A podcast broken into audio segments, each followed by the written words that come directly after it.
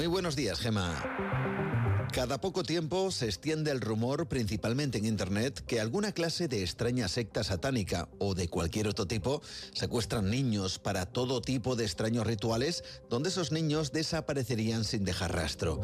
Cada cierto tiempo conocemos supuestas informaciones y noticias al respecto, pero por muy moderno que pueda parecer, este tipo de noticias llevan produciéndose desde hace décadas y dicen que la culpa la tiene un libro, uno titulado Michelle Remembers.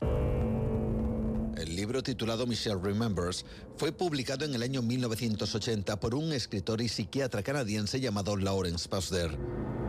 El libro estaría supuestamente basado en un hecho real que él mismo pudo recoger cuando trató a una de sus pacientes, una mujer llamada Michelle Smith, que luego se convertiría en su esposa.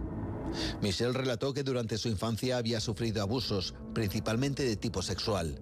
Para hacer recordar con más detalle, Posder sometió a la mujer a hipnosis y fue aquí donde en ese estado hipnótico dijo recordar cómo ella había sido víctima de la acción de una secta secreta que no solo abusó de ella, sino incluso llegó al asesinato. En esa hipnosis dio tremendos detalles, como el hecho de que en una ocasión la metieron en un maletero con el cadáver de una de las víctimas de esta secta. Por si esto no fuera suficiente, llegó a afirmar que durante 81 días fue sometida a un extraño ritual donde se invocaba nada más y nada menos que al mismísimo Satanás. Cuando se publicó el libro, la historia de Michelle se propagó como la pólvora y tanto Lawrence como Michelle hicieron toda una gira publicitaria que tuvo un increíble éxito. En esa gira decían que había toda una red de satanistas que realizaban cosas horribles a los niños. Daban datos de los lugares donde se producían esos rituales, principalmente en el cementerio de Rose Bay, donde aseguraba que había una habitación secreta donde se llegaban incluso a cometer ciertos asesinatos, aunque no se pudo corroborar la existencia de tal habitación o salón secreto. El boca a boca hizo el resto y apenas unos meses después las autoridades comenzaron a recibir decenas de denuncias donde se aseguraba que habían desaparecido muchos niños a manos de una secta satánica. Una de esas denuncias fue interpuesta por una mujer que afirmaba que un niño de preescolar había sido abusado por una secta a la que pertenecerían sus propios padres.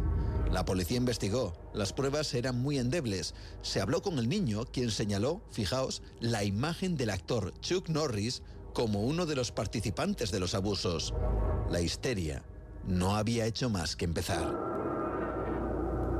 El asunto llegó a tal calado que hasta siete personas llegaron a ser acusadas del secuestro y abuso infantil, atención, de cientos de niños. Una cifra que en el juicio se redujo a 48. Dos de los acusados, por ejemplo, fueron encerrados durante cinco años antes de que dicho juicio se celebrara. Para entonces, algunos niños ya habían crecido y sorprendieron a todos, afirmando que habían mentido por complacer a sus padres y a los investigadores. Y aquí fue entonces cuando las autoridades se plantearon, ¿y si lo que contaba el libro Michelle Remembers no hubiera ocurrido nunca? Descubrieron entonces que cosas que se relatan en el libro no habían ocurrido, como un accidente de coche que se describe, o que los días que dijo haber sido secuestrada Michelle, en realidad acudió al colegio normalmente. Todos dictaminaron que Michelle, probablemente llevada por la fama, mintió en sus memorias y contó una historia falsa al psiquiatra. A pesar de todo, ambos, incluso antes de su muerte, insistieron en que todo había sido real.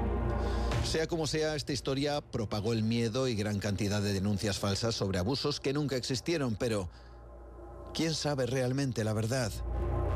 Es todo un misterio. Buenos días. Buenos días, gracias. Vamos a